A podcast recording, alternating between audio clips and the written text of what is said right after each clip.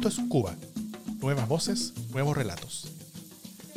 Desde el 2017, el Centro de Estudios Chileno Espacio Público realiza un taller para capacitar a periodistas en el oficio del periodismo investigativo. Es una instancia de encuentro y aprendizaje, primero con periodistas de Cuba y hoy expandiéndose por el continente. Estas son las investigaciones realizadas por los periodistas en el marco de este taller. Estas también son sus historias. Desde Plaza Italia, Santiago de Chile, soy Davor Misa. ¿Cómo están? Hoy vamos a hablar sobre la investigación Cubanas Musulmanas, Historias de Resistencia, sobre cómo las mujeres musulmanas que sufren discriminación y violencia están bastante desamparadas ante una comunidad que no las acoge, una sociedad que las discrimina y las revictimiza, y una legislación que no parece estar muy preparada para tratar con la religión, ni con la violencia, ni discriminación contra las mujeres. Esta investigación fue realizada por la periodista de ese país, Mariana Camejo, a quien tenemos con nosotros. A modo de presentación, Mariana es graduada de licenciatura en periodismo de la Universidad de La Habana y del Centro de Formación Literaria Onelio Jorge Cardoso. Ella es premio César Galeano 2012. Escribe sobre política, cultura, sociedad, religión y violencia de género. Mientras estudiaba periodismo, Mariana Camejo se mantuvo vinculada a varios medios de prensa, como la Agencia de Información Nacional, eh, actual ACN, trabajó también como reportera de El Cañonazo, publicación oficial de la Feria del Libro, escribió análisis literarios para la letra del escriba, reseñas de libros para Ediciones Unión y fungía como periodista colaboradora de la web de la Asociación Hermanos Saiz. Desde que se licenció, trabaja como analista internacional en la revista Bohemia y ha colaborado con medios independientes como El Toque, Tremenda Nota y Magazine AMPM. Actualmente dirige Contexto Magazine, un medio independiente centrado en la realidad de América Latina. Muy bienvenida Mariana, ¿cómo estás? Muchas gracias por estar con nosotros hoy. Hola, muchas gracias por invitarme. Feliz de estar aquí. Súper. Bueno, eh, Mariana, antes tal vez de hablar sobre la investigación, ¿tú habías realizado periodismo de investigación antes de participar en esta iniciativa de espacio público? ¿Qué, tipo de periodismo normalmente has realizado? Eh, he hecho mucho texto de opinión eh, y reportajes, por supuesto. Creo que es muy de lo más básico que siempre hacemos. Y me había concentrado en periodismo de, investigación estando en la carrera. hice trabajo de periodismo de investigación eh, pero ya una vez que me gradué, estuve haciendo muchos reportajes eh, y textos de opinión, eh, precisamente sobre temas de política, de política internacional, de violencia y específicamente de violencia de género. Perfecto. ¿Y cómo fue la adaptación a esta forma de periodismo de investigación que, realizaste con, dentro de esta, de esta iniciativa? Bueno, primero obviamente cuando tú estudias periodismo y te gradúas de la carrera, eh, terminas con una serie de herramientas eh, para trabajar el periodismo, eh, cualquier tipo de periodismo que hagas. pero una, yo pienso que algo muy bueno que tiene espacio público es que eh, primero te refresca todas esas, herramientas con las que veníamos de la carrera, pero te da otras nuevas. Y sobre todo yo encontré eh, muy valioso el hecho de que eh, pudiéramos enfocar el periodismo de investigación desde otro punto de vista, incluso desde la metodología. Una de, de las cosas que he repetido en varias oportunidades es que el, el enfoque de acercarse a una hipótesis tratando de destruir la hipótesis desde todos los flancos, eh, es un enfoque que yo no había escuchado hasta el momento. Y es un enfoque metodológico súper importante porque te permite hacer tú el trabajo que haría otra persona eh, cuando se acerque a tu texto, cuando se acerque a tu investigación eh, y quiera destruirlo. Pues precisamente acercarse a una hipótesis de esa manera te permite estar preparada para todo. Eh, y es una de las grandes ganancias que yo le vi en la manera de enfocar una investigación y cómo empezarla a trabajar. Entonces, el espacio público eh, brinda muchísimas herramientas en, en, cuestiones metodológicas, pero también en cuestiones eh, ya más prácticas de, de cómo trabajar, de cómo hacer investigación utilizando herramientas digitales, herramientas online, eh, de trabajo con fuentes, de protección, de protección digital, que es una cosa súper necesaria que, que, tenemos que tener hoy en día los periodistas, sobre todo si estás haciendo investigación. Así que yo pienso que eh, la ganancia más importante es precisamente eh, toda esa, esa cantidad de herramientas de, de, de, de, investigación que te da espacio público y el enfoque con que los da. Perfecto. Eh, tal, vez ya comenzando a hablar sobre la investigación misma, como parte de esta iniciativa, Mariana, tú realizaste una, una, investigación sobre la experiencia de las mujeres musulmanas en Cuba, ¿no es cierto? Sí. Cuéntanos tal vez sobre la investigación que realizaste. ¿Qué fue lo que saliste a encontrar inicialmente y qué fue lo que encontraste finalmente? Eh, bueno, yo me vengo acercando al tema eh, de la situación de las mujeres musulmanas ya hace algún tiempo. Espacio Público me dio la oportunidad de, de ya desarrollar la investigación y de organizarla en el tiempo. Eh, salí, primero, el, el, el trabajo tenía una, un objetivo primero básico y muy claro, eh, que era eh, denunciar y decir, o sea, este problema existe. se puede analizar muchísimo la violencia de género y cómo la violencia de género impacta en la vida de las mujeres y qué respaldo o no hay en las leyes para, para tomar acciones pero eh, yo pienso que eh, se, ha se, ha visibilizado muy poco cuál es el impacto eh, en comunidades específicas y el, el tema de, relacionado a la comunidad islámica en Cuba era prácticamente virgen, por decirlo de alguna manera, o sea, no se había tratado en lo absoluto. y por supuesto, me interesaba, una vez denunciarlo y visibilizarlo, eh, poder tratar el tema eh, de una manera que fuera eh, según el buen hacer comunicacional y buenas prácticas dentro del periodismo. Porque usualmente cuando los medios se acercan al tema del Islam, en país que sea, pues a veces la comunicación se construye desde presupuestos y prácticas islamófobas, aunque no se pretenda. Eh, salí buscando poder encontrar historias que visibilizaran el problema, que me ayudaran a denunciarlo, a ponerlo sobre la mesa. Eh, y, luego a, cuál es el tratamiento y cuáles son las propuestas y qué es lo que necesita esta comunidad eh, que es minoría, pero que es parte de, la, de, de, nuestra sociedad y necesita ser atendida como tal. Eh, una de las cosas que realmente no esperaba y que fueron eh, totalmente eh, una sorpresa fue que las, los testimonios fueron con sus nombres. O sea, hay, hay un solo testimonio que, no está puesto el nombre de la persona, pero el resto de las víctimas decidieron, decidieron hablar y quisieron eh, contar sus historias con su nombre, que para mí fue un acto de valentía eh, grandísimo y que implica sobre todo eh, el, paso este de, empoderarse y de decir yo soy capaz de hablar de violencia, yo soy capaz de hablar de mi historia de violencia, porque creo que hay que hacer algo con esto y, y que no se siga repitiendo. esa fue una de las cosas que sinceramente me sorprendieron muchísimo y que yo agradezco.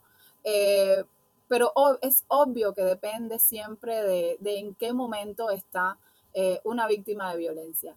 Eh, por otro lado, muy interesante poder abordar el, tema también desde cómo se entiende la religión en el imaginario popular cubano y cuáles son las deficiencias en, términos de, de ley sobre religión y eh, para poder abordar el tema de la inclusión de las mujeres musulmanas y del desarrollo eh, normal de ellas dentro de la sociedad.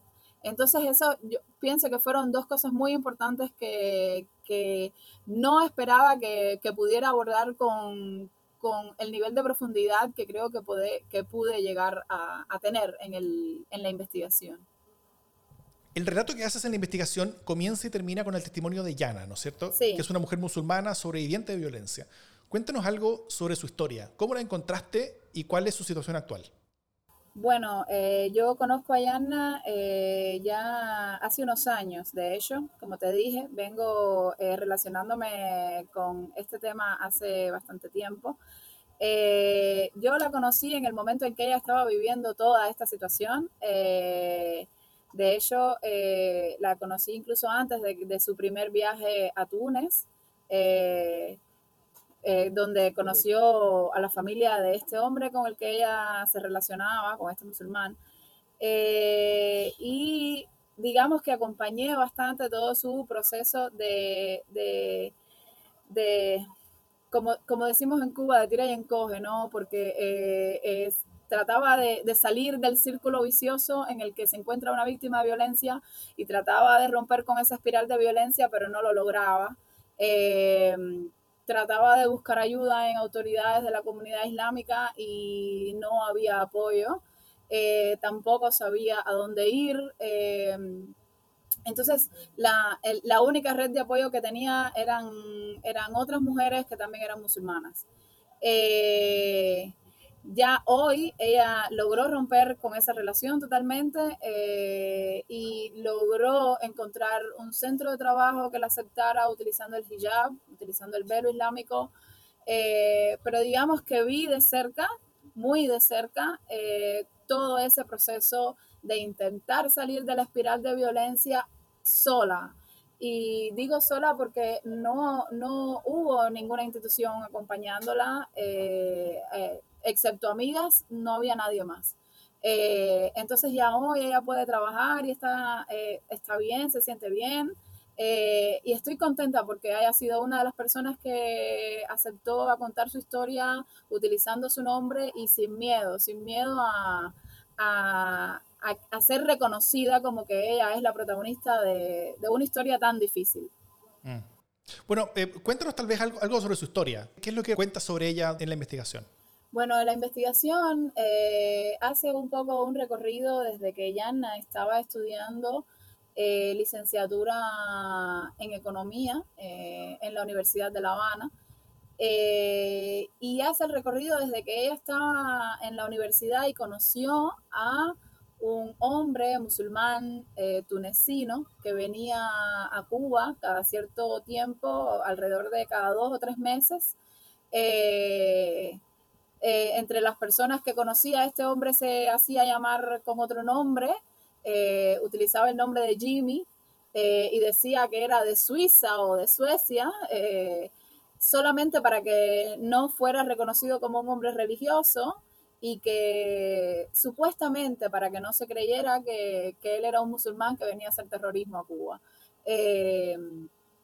Eh, y él prefería, supuestamente, que las personas pensaran que él era un hombre extranjero buscando prostitutas en Cuba. Eh, así fue como, como Yanna conoció a este hombre. Eh, este hombre fue la primera persona que le habló a ella del Islam y lo que sucedió fue que ella se convirtió al Islam, pero eh, también se enamoró de la religión, se enamoró de los valores de la religión, se enamoró de la, de la, de la práctica, de la forma de vida y empezó a asumirlo, pero se dio cuenta que, eh, que la manera en que este hombre vivía y practicaba su religión pues no era igual y este hombre estaba interesado en mantener eh, relaciones no con una mujer sino con varias eh, incluso eh, uno de, los momentos de la investigación del texto eh, cuenta, menciona el momento en que Yanna descubrió chats de conversaciones de su pareja con, con adolescentes, con niñas adolescentes, donde este hombre les hablaba de sexo abiertamente y las incitaba a tener eh, sexo con él y a tener relaciones con él. Eh, entonces, el texto pasa por ese, ese, esos momentos de descubrimiento, a la vez que también menciona eh, los momentos de violencia, un momento en el que ella tuvo incluso que defenderse de él con un cuchillo estando en Túnez. y hace hincapié en los momentos en que ella intentó buscar ayuda dentro de la comunidad islámica y no la tuvo. Absolutamente para nada, no la tuvo. Eh, al contrario, al ser un hombre extranjero con dinero que venía cada cierto tiempo a Cuba, pues lo que sucedía era que cualquier movimiento que ella hiciera para tratar de separarse de él, eh, pues le informaban a este hombre. Eh, tampoco sabía a otro lugar a dónde ir, eh, tampoco se sentía bien contándole su historia a cualquier persona, como es lógico y normal cuando eres víctima de violencia de género. Eh, y sucede también que es muy difícil para una mujer musulmana acercarse a, un espacio donde ella sabe que o, presupone que lo primero que va a suceder es que van a atacar su religión. ¿Por qué te vistes de esa manera? ¿Por qué has decidido seguir esa, eh, eh, o sea, esa manera de vestir? ¿Para qué tienes que rezar? ¿Por qué te pones un velo en la cabeza? Eh, toda esa religión es lo que te mantiene subyugada y es lo que te mantiene en un espacio de violencia. Así que la manera de romper con la violencia es empezando por dejar la religión. Entonces, cuando la religión se pone en el lugar de, de, de, agresor, o sea, se separa al verdadero agresor de su condición de violentador y se ubica a la religión en ese lugar, pues obviamente es una doble victimización sobre la mujer musulmana. Y es razón suficiente para que las mujeres musulmanas no quieran acercarse a ningún espacio. Eh, entonces, digamos que ella estaba bastante desprotegida, ¿no? Estaba eh, abandonada. Y un poco es el, recorrido que hace esta investigación hasta el momento en que ella logra romper con esa espiral de violencia. También tú cuentas otra experiencia de una mujer cuyo nombre no revelas. Eh, cuéntanos tal vez algo sobre la historia de ella y por qué necesita protección ocultando su identidad. Eh, bueno, primero, eh, un, principio siempre del periodismo responsable y de hacerlo responsablemente es cuidar a tu fuente. Eh, y esta víctima me pidió expresamente ocultar su identidad, mm. lo cual es el principio ético fundamental de protección a la persona a que te está dando su historia y te está dando su testimonio, pues protegerla.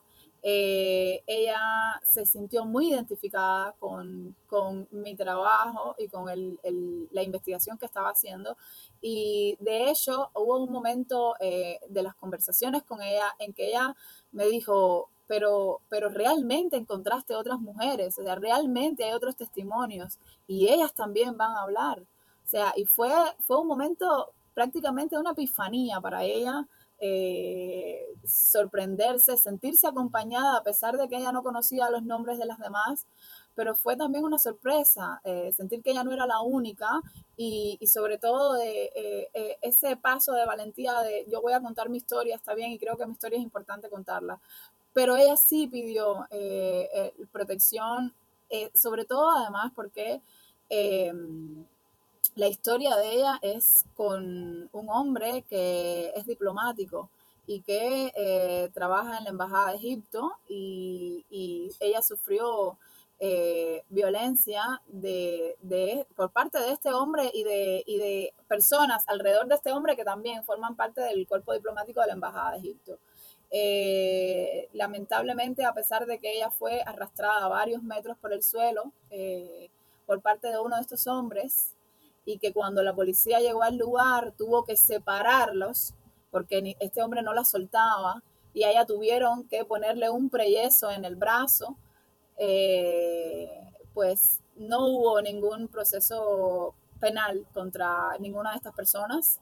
Eh, a ella le fue dada la opción de hacer una denuncia o no, lo cual es obviamente una violación del procedimiento jurídico, porque cuando se da un delito de lesiones, no importa si la persona hace la denuncia o incluso la retira, pues la investigación tiene que continuar. Eh, no obstante, a ella le fue levantada una advertencia para poner una orden de distanciamiento eh, de estas personas, lo cual eh, es un giro bastante de los eventos bastante cuestionable. Eh, porque ella se quedó sin protección y sin embargo parece que eh, era ella la persona de la que los otros necesitaban protegerse. Eh, entonces, yo creo que es doblemente una razón para protegerla, porque ella está denunciando una mala actuación de las autoridades que estaban protegiendo por encima de, la, de la vida y por encima de la dignidad y de los derechos humanos de una persona, están protegiendo al cuerpo diplomático, lo cual eh, no es justo, o sea, es, es, es un proceder totalmente injusto y que deja a la víctima en una posición eh, desprotegida totalmente, sin recursos. Mm. Bueno, Yana es musulmana y también es mujer, ¿no es cierto? Eh, cuenta una historia similar sobre Aisha, que, que, es otra persona, y también de esta otra mujer musulmana cuyo nombre no, no, revelas. Em, todas estas historias, ¿qué dicen sobre la experiencia de ser tanto mujer como una persona musulmana en Cuba? ¿Cómo la posible vulnerabilidad en torno a la discriminación, en torno a la posibilidad de ser víctimas de violencia, em, cómo el hecho de ser tanto mujer como musulmana tal vez multiplica esa vulnerabilidad que sufren estas personas? Exactamente. Eh, eh, la pregunta es muy interesante porque si fuéramos a hacer la misma pregunta pero con hombres, o sea, ¿qué nivel de vulnerabilidad tiene un hombre musulmán? Bueno, mucho menos, es lógico, ¿no? Ah. Y precisamente es, precisamente es que esto es violencia de género. Eh, ya ser mujer, ser mujer, ya es, ya te pone en una posición en la que tú puedes ser violentada, sufrir violencia de género precisamente porque tenemos que partir de que la violencia de género es sufrida por cualquier mujer con cualquier background, eh, de cualquier cultura, de cualquier país. Eh, pero cuando tú eres mujer y musulmana eh, y estás en una comunidad que no te está, que no, no te está protegiendo o que no tiene la estructura creada para protegerte o que no se ha preocupado por hacerlo, por crear esa estructura, pues tú estás un poco abandonada, ¿no? Eh, y sucede que eh, las mujeres cubanas, eh, musulmanas, cuando recién se convierten al Islam, pasan siempre por un proceso de idealización, ¿no? De un proceso de idealización de, lo que dice la religión, de, creer ingenuamente que todos los musulmanes son buenos, ¿no? En sentido general. Entonces, la comunidad, digamos que eh, está muy entusiasmada por la idea de fomentar matrimonios islámicos y de fomentar matrimonios, o sea, a lo interno de la comunidad eh, musulmana, pero cuando se dan las historias de violencia, pues las mujeres están bastante desprotegidas. Eso por una parte. Por otro lado, esto se complica cuando el agresor es un extranjero. O sea, no es igual eh, intentar poner una, una acusación contra un extranjero que a veces eh, ni siquiera reside en Cuba, que se puede ir del país en cualquier momento, que tú ni siquiera tienes maneras de eh, evitar que esa persona entre a, Cuba y luego no se toman medidas para evitar que esa persona esté al menos en, los mismos espacios religiosos en que están las mujeres violentadas. Entonces, digamos que la estructura creada para proteger a las mujeres musulmanas cubanas es cero, absolutamente nada. Y la investigación y este trabajo de investigación, eh, una de las cosas que pretende también es llamar la atención sobre eso. Si no tenemos una estructura que nos proteja, tenemos que protegernos nosotras. Y tenemos que partir del conocimiento de que como somos mujeres cubanas que hemos tomado la decisión consciente eh, de entrar a esta religión, tenemos que ser conscientes que podemos ser víctimas de violencia y que las únicas personas que tenemos para protegernos somos nosotras mismas. Entonces, eh, digamos que eso dice mucho del lugar en el que estás eh, cuando pueden ser vulnerados tus derechos. Eso por una parte. Y, y, por la otra, que es la otra cara de la moneda, es cuando la violencia viene de fuera de la comunidad eh, porque no te aceptan como musulmana. O sea, no puedes trabajar porque estás usando un velo o mm, alguien no quiere que entres a tu aula de clases porque estás usando el velo. Eh, o, es que a veces no es ni un velo, a veces es sencillamente un turbante pero eh, también se dificulta la vida, se dificulta el, desarrollo personal de la mujer de tratar de acceder eh, a, un espacio educativo o a, un espacio laboral y, todo se reduce, todo se reduce al uso del velo.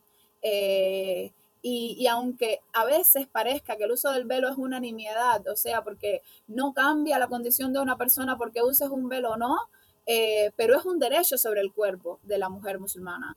Eh, y, el asunto es que el cuerpo de la mujer musulmana no puede estar eh, a debate.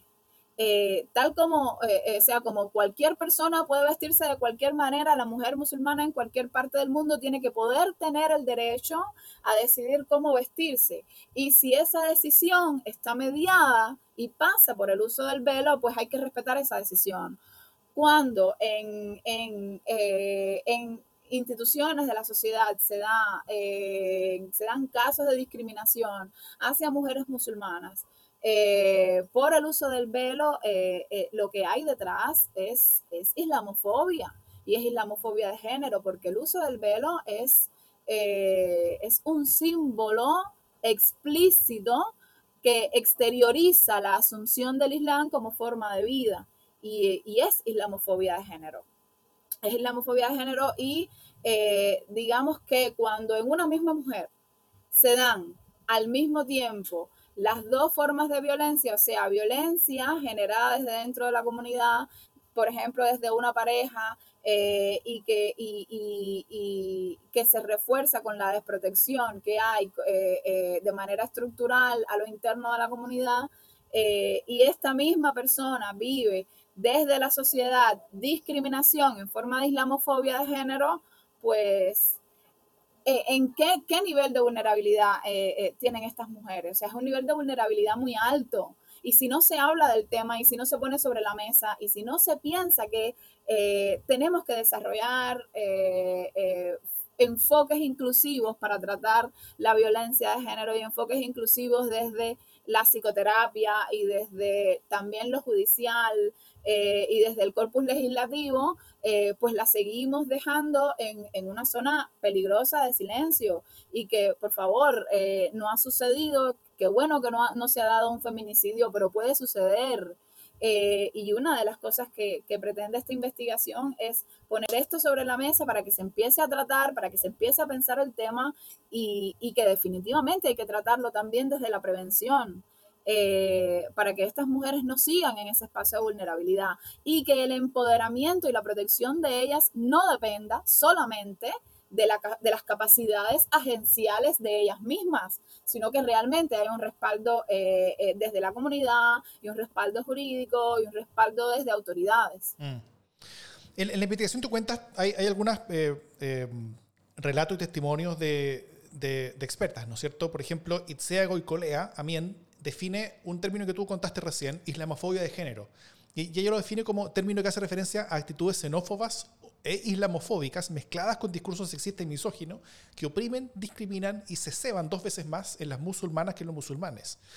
Em, esto, esto habla que, que, las mujeres entonces eh, viven la violencia desde la interseccionalidad, ¿no es cierto? O sea, por un lado, violencia ejercida por hombres eh, eh, por ser mujeres y también esta violencia de una sociedad que no entiende ni acepta el Islam. Entonces, que, que, que existe una, una, una violencia eh, desde perspectiva de, la, de esta islamofobia. Em, pero también tú cuentas que, por ejemplo, comunidad musulmana hay en Cuba desde el siglo XV, básicamente, con, con la llegada de, de, de, esclavos mandingas, dices tú, y de, y de, y de algunos mercaderes árabes.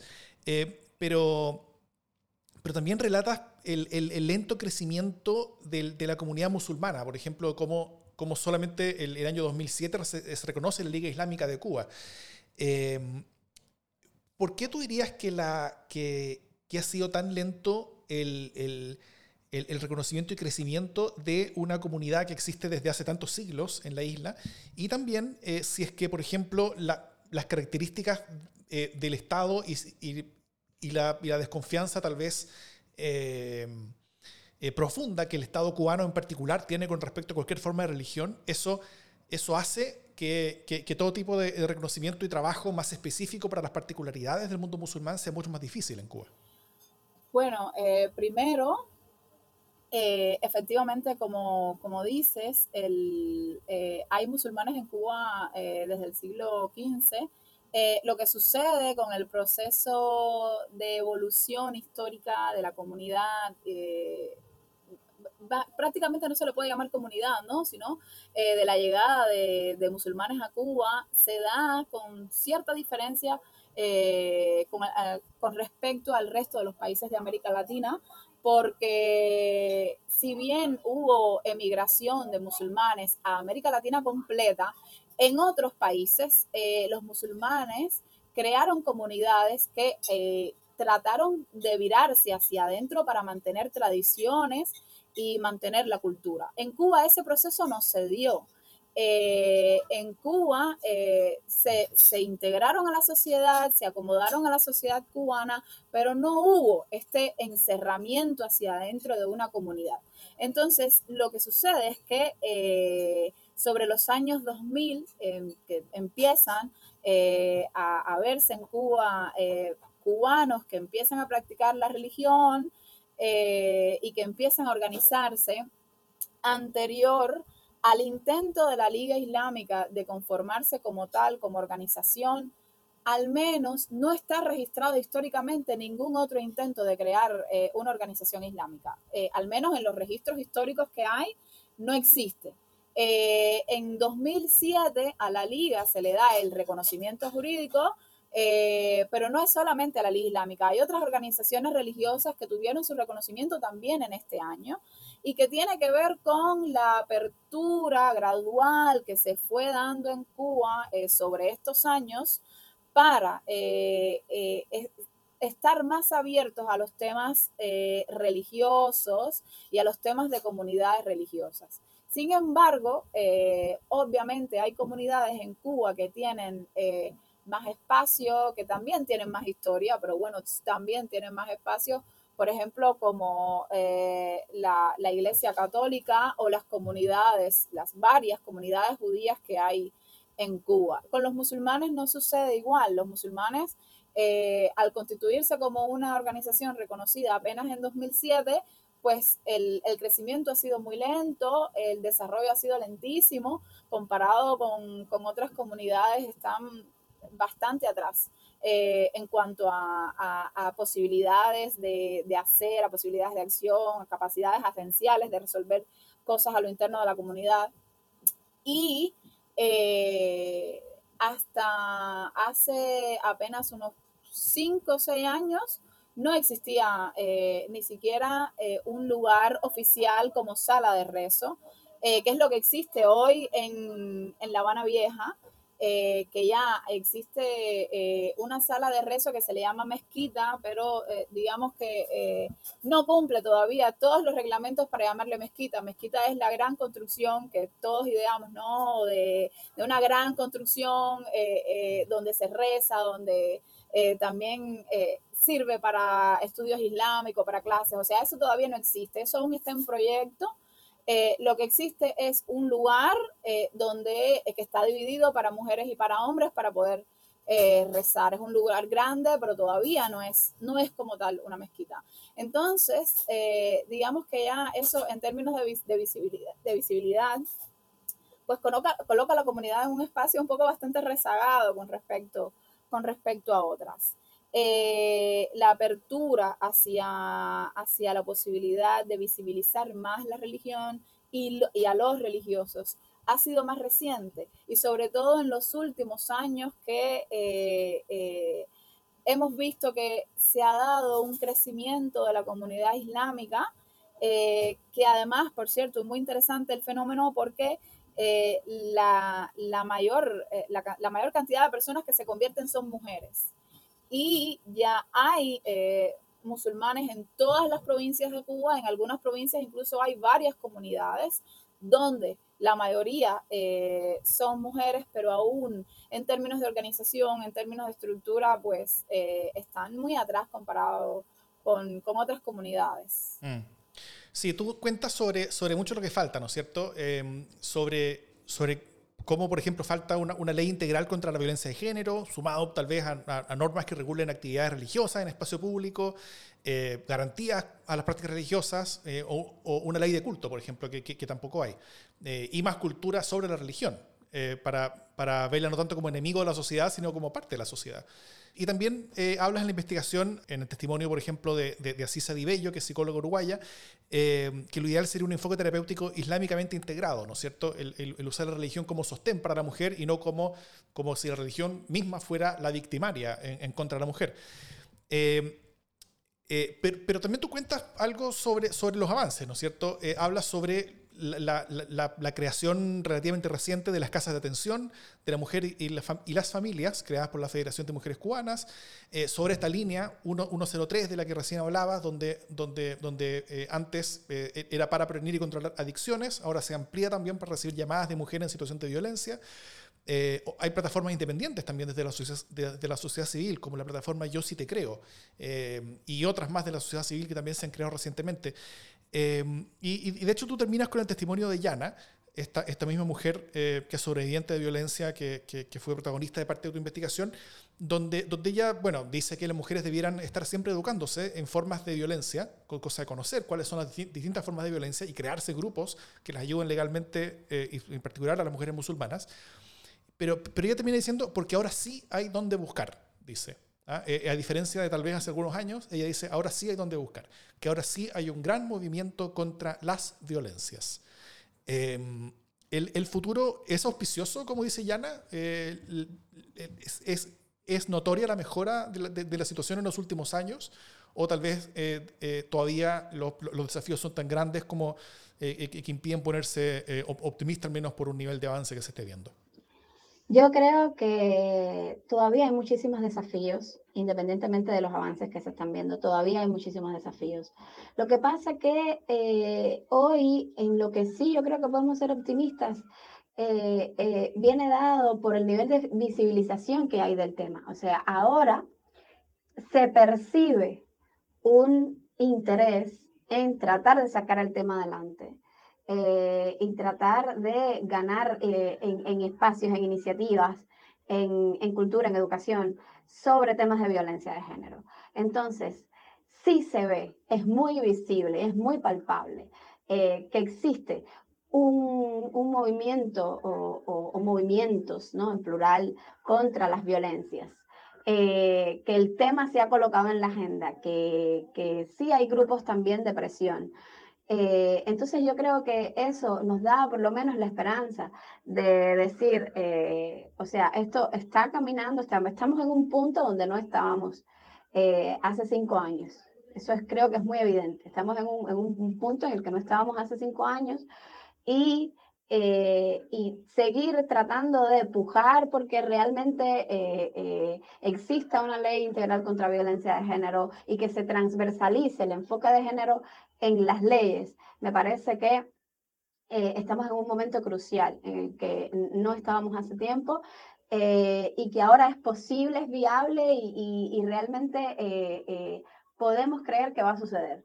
No obstante, eso no significa que tenemos que quedarnos tranquilas, ¿no? O sea, hay que seguir trabajando porque los desafíos siguen siendo muchos y, y, en, y, y como siempre se dice, mientras esperamos, eh, pues siguen existiendo víctimas de violencia de género y siguen existiendo también víctimas de feminicidios, ¿verdad? Eh, entonces las esperas también tienen su costo, eh, pero al menos, al menos sabemos que ya se está trabajando en ese sentido y yo pienso que, que al menos eso es un logro que me parece que tenemos que ver eh, que, que, bueno, ¿no? Eh, que ya tengamos.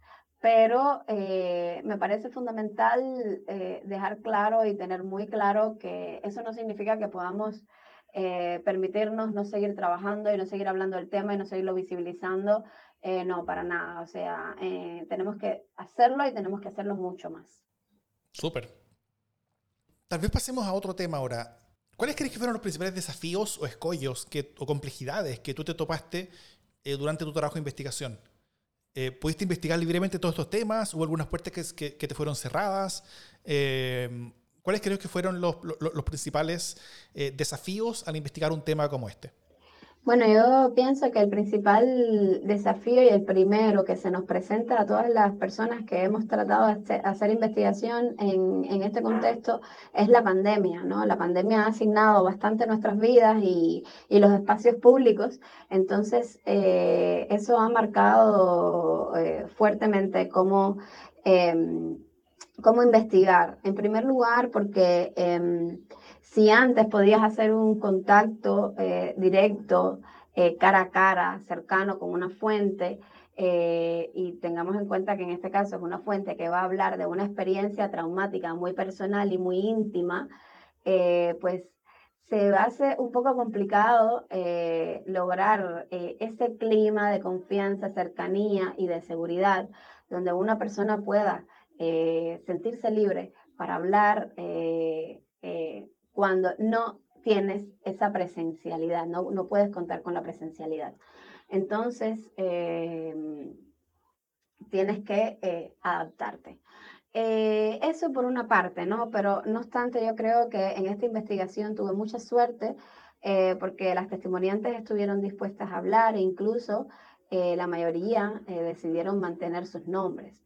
Em, pero un, o sea, algo lamentable para la investigación y que yo pienso que hubiera podido aportarle mucho es el hecho de que eh, las autoridades que tenían competencia en este tema y que hubieran podido eh, decir eh, cuánta voluntad o, o, no existe para intentar solventar este tipo de temas y crear estructuras para víctimas de violencia de género en la comunidad islámica cubana, a pesar de que primero habían dicho que sí, que sí iban a, a responder las preguntas, pues no las contestaron, eh, decidieron mm, sencillamente quedarse en silencio.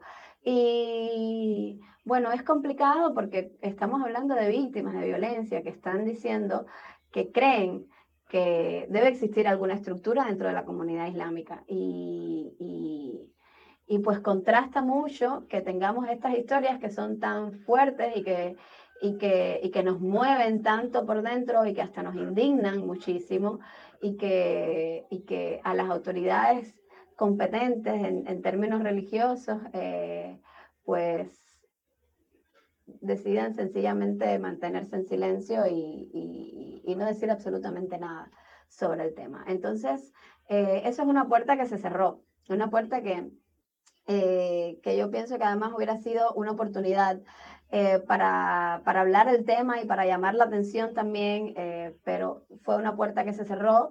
Eh, y bueno, siempre en las investigaciones hay, hay fuentes y hay personas que nos cierran las puertas y yo pienso que es parte del trabajo. pero al menos, al menos solamente que la investigación esté y que hayan testimonios eh, y que hayan mujeres diciendo esto es lo que yo pasé y, y no tuve ayuda y no tuve apoyo, eh, ya es suficiente para llamar la atención y es suficiente para, para ejercer una denuncia. Perfecto.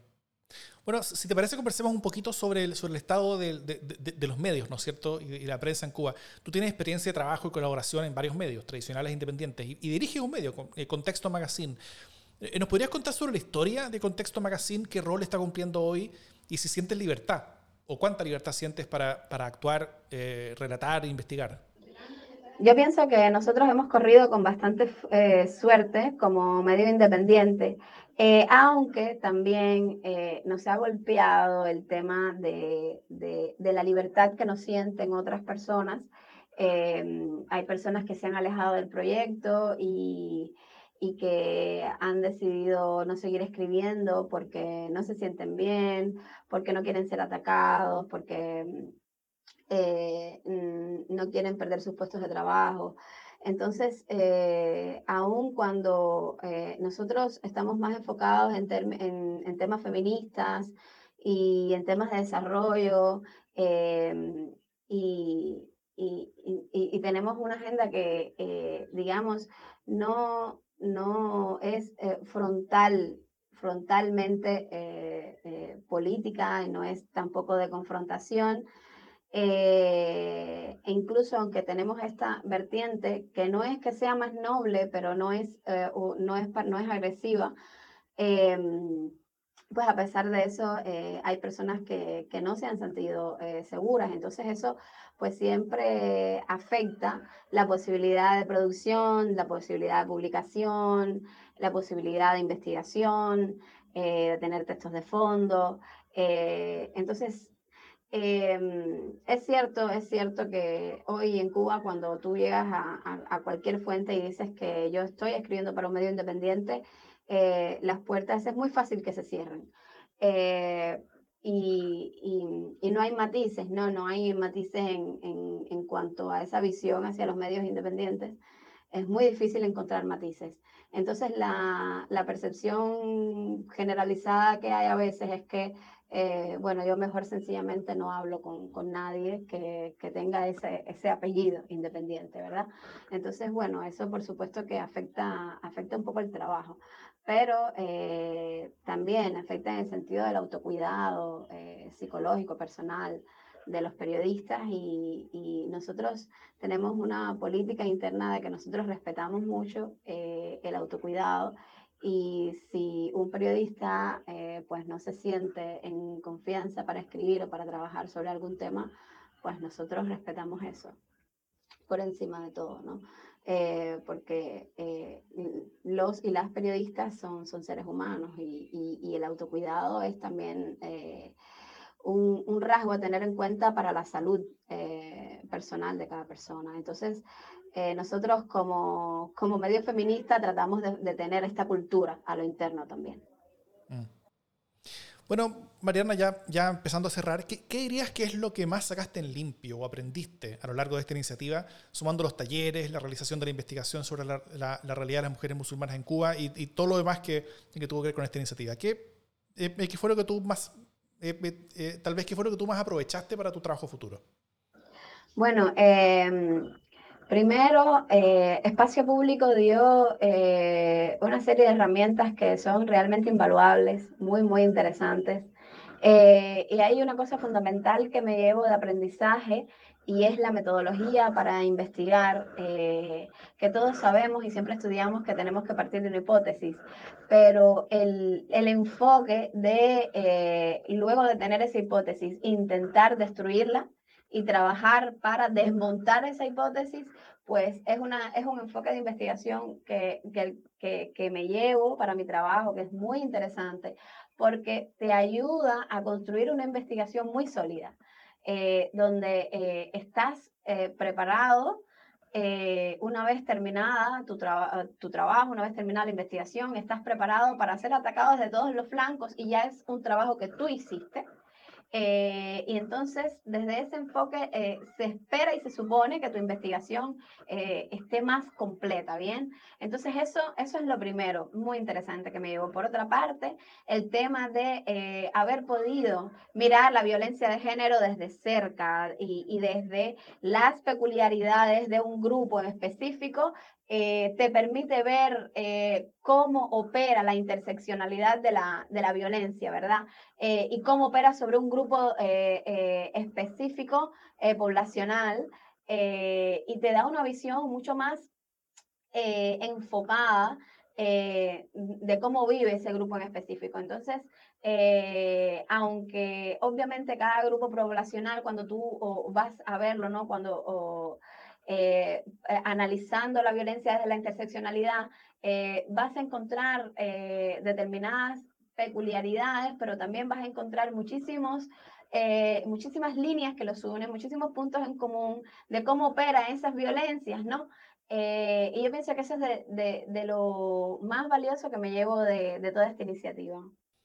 Súper. Y, y, sin revelar tal vez las posibles investigaciones que estés pensando hacia adelante, pero pero ¿qué tipo de temáticas te gustaría investigar en los próximos meses y años? ¿Dónde, eh, dónde, vamos a ver a Mariana en el futuro? Bueno, yo definitivamente pienso seguir dando mucha guerra con el tema de la violencia de género. Eh, yo pienso que precisamente por la cantidad de desafíos que todavía tenemos por delante tenemos que seguirlo tratando. Pero también me gustaría mucho eh, investigar sobre desarrollo local, sobre perspectivas, sobre em, ventajas, sobre cuánto puede mejorar y también sobre, eh, digamos, las oportunidades desaprovechadas para ese desarrollo local. A mí me parece que, que es muy interesante, un tema súper interesante e importante eh, para un, eh, un, país subdesarrollado que necesita, necesita avanzar económicamente y desarrollarse. pensar en clave de desarrollo local me parece, me parece hoy primordial. Bueno, Mariana, muchas gracias. Quiero, quiero darte las gracias por habernos acompañado y esperamos que te cuides mucho y eh, que sepamos muy buenas cosas de ti y de tu trabajo hacia el futuro. Así que muchas, muchas gracias, que estés muy bien. Muchas gracias a ustedes por haberme invitado y agradezco enormemente eh, la oportunidad de participar en el espacio. Eh, y, de todos los aprendizajes y, todas las nuevas competencias que me llevo. realmente lo agradezco, ha sido una oportunidad muy valiosa. Súper. Que estés muy bien. Esta investigación, como todas las demás de esta serie, la puedes descargar desde el link en las notas del podcast. Esta es una iniciativa de espacio público es un centro de estudios independiente conformado por profesionales de excelencia que busca aportar en la construcción de una sociedad más justa, inclusiva, transparente y democrática para alcanzar un desarrollo sustentable que beneficie a todas las personas en Chile y también en el continente. Agradecemos a todos los y las periodistas que participaron este año de la iniciativa de periodismo de investigación en Cuba y especialmente a todos quienes fueron mentores. La producción periodística y de contenidos para este podcast fue de Francisca Pinto, de Espacio Público, y la producción de contenidos de sonido y la conducción fueron realizados por quien les habla, Davor Mimisa. Nos escuchamos.